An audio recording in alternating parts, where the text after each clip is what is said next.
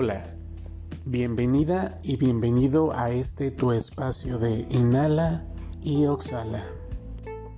El día de hoy compartiremos contigo en el marco del Día Internacional para la Prevención del Suicidio, conmemorado el pasado 10 de septiembre, un tema que nos invita a crear esperanza a través de la acción y prevenir el riesgo de la conducta suicida.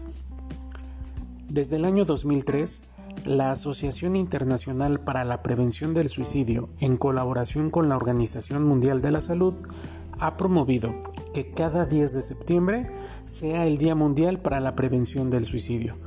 Esto con el objetivo de hacer conciencia a nivel global de que el suicidio puede prevenirse. El suicidio es un evento que afecta de manera global a las familias, a las comunidades y a los países. A nivel mundial, se suicidan cada año casi un millón de personas, lo que equivale a una persona cada 40 segundos. Además, por cada muerte por suicidio se estima que hay 20 intentos. Otro dato preocupante es que el suicidio constituye la segunda causa de muerte en el grupo de 15 a 29 años de edad. Hay que tener en cuenta que cada vida perdida representa a un amigo, a un padre, a un hijo, a un abuelo o a un compañero de alguien. Por cada suicidio producido, muchas personas alrededor sufren las consecuencias.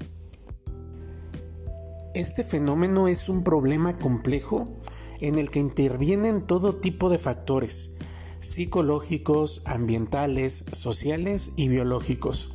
Se ha determinado algunas causas que influyen en estas conductas suicidas.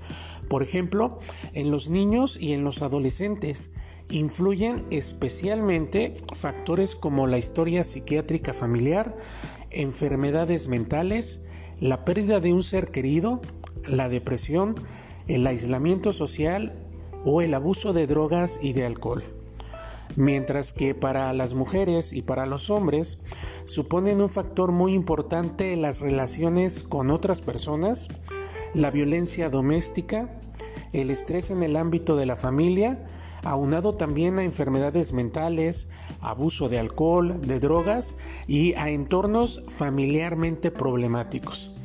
Los estudios señalan que en el grupo de edad de las personas mayores Cuentan especialmente factores como la depresión, el dolor físico a causa de una enfermedad, el aislamiento social o el aislamiento familiar.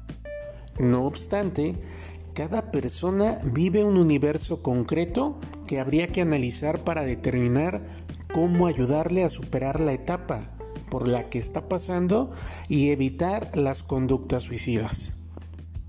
Aunque no siempre se puede saber si alguna persona de nuestro entorno inmediato está pensando en el suicidio, pero hay algunas señales de alerta que pueden hacernos sospechar.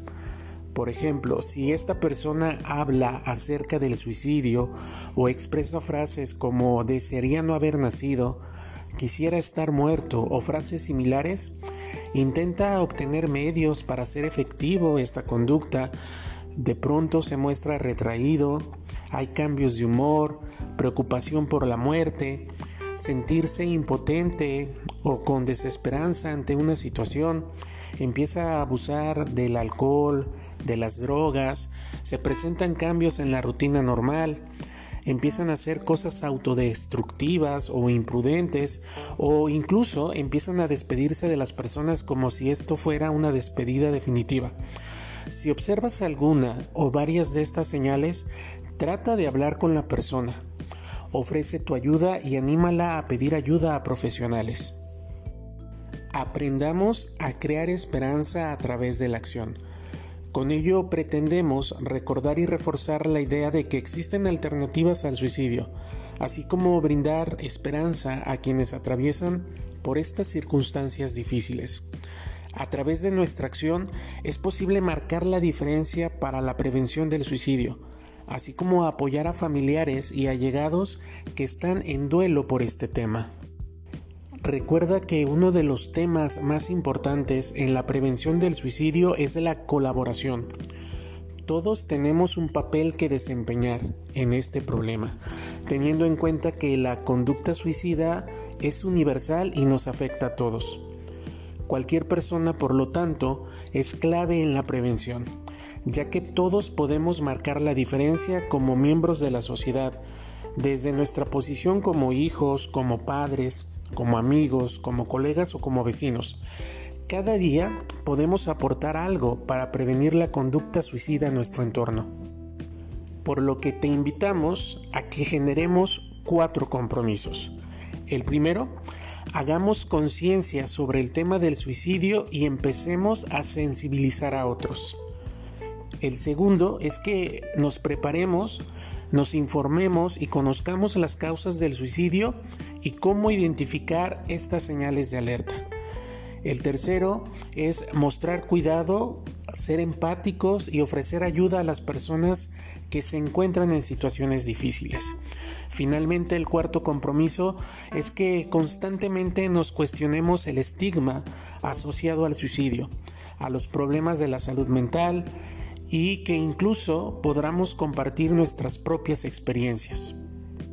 Recuerda que ante una situación difícil no estás sola o no estás solo.